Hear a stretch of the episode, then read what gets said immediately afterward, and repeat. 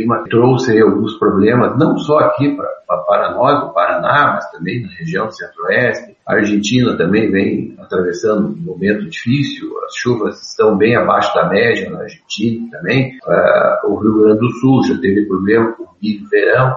Então, é aquilo que a gente sempre fala, né? Hoje, com toda a tecnologia, o quanto a agricultura evoluiu nesses anos, né? Mas tem uma coisa que não tem como controlar, que ainda é o clima, e esse aí torna-se o fator fundamental é, de sucesso ou não das nossas lavouras.